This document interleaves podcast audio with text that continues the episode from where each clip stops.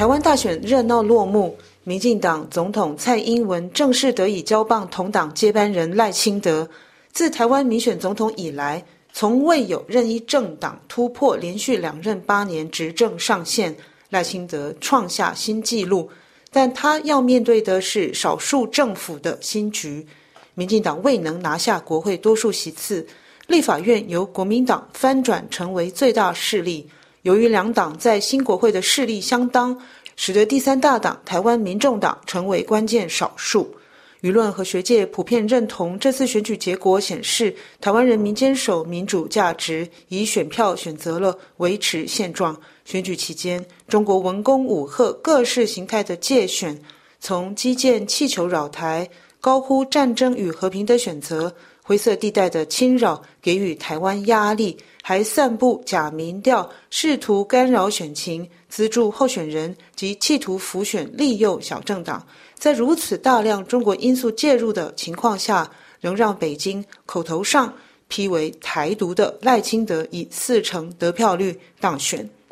政治大学东亚研究所名誉教授丁树范十四日在一场英文选后记者会表示，北京方面以风高浪急描述赖清德上台后的两岸关系局势。可预料，中国不会与赖清德政府对话协商，很可能会持续制裁的手法，例如以点名机械纺织与汽车零组件等项目研究终止适用两岸经济合作架构协议关税减让。中国还可能扩大关税减免范围，将半导体产品纳入。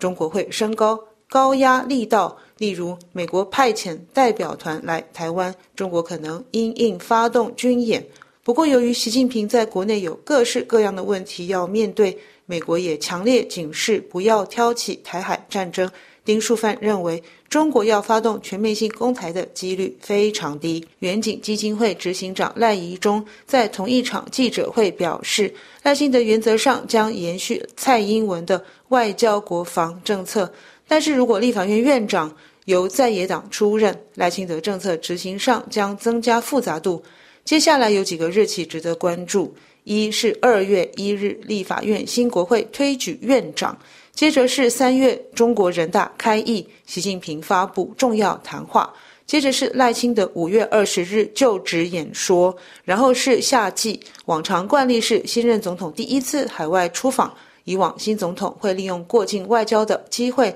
与美国政界友人进行交流，现在并不确定赖清德是否会安排出访。他也可能会选择聚焦重点处理国内事务，例如社会性事务、社会福利和青年政策，着手为下个选举做准备。赖清德在三强鼎立的竞争下，携手萧美琴一起赢得超过五百五十八万票当选，但同时有八百三十六万多张选票投给另两组竞争者。政党轮替是本届选举的一项关键因素。国会选举结果是，民进党失去多数，和国民党分别取得五十一和五十二席，民众党拿下八席席次。民众党在这届立委选举明显排挤其他小党，在太阳花学运累积能量成立的政党时代力量，本次选举获得的票数未达不分区立委门槛。加上区域立委选举全军覆没，时代力量立委将从下届国会消失。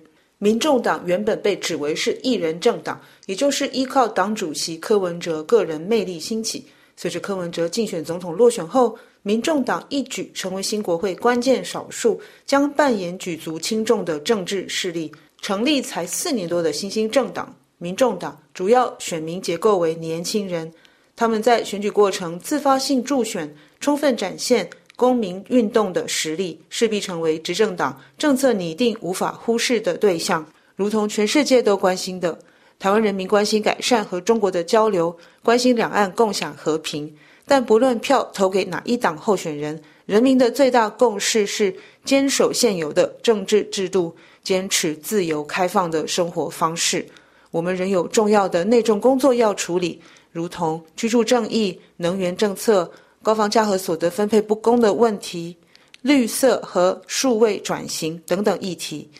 选民做出了选择。接着，我们要监督国会三党好好建设台湾，以上是本周聚焦台海，我是台湾特约记者罗院绍，感谢收听。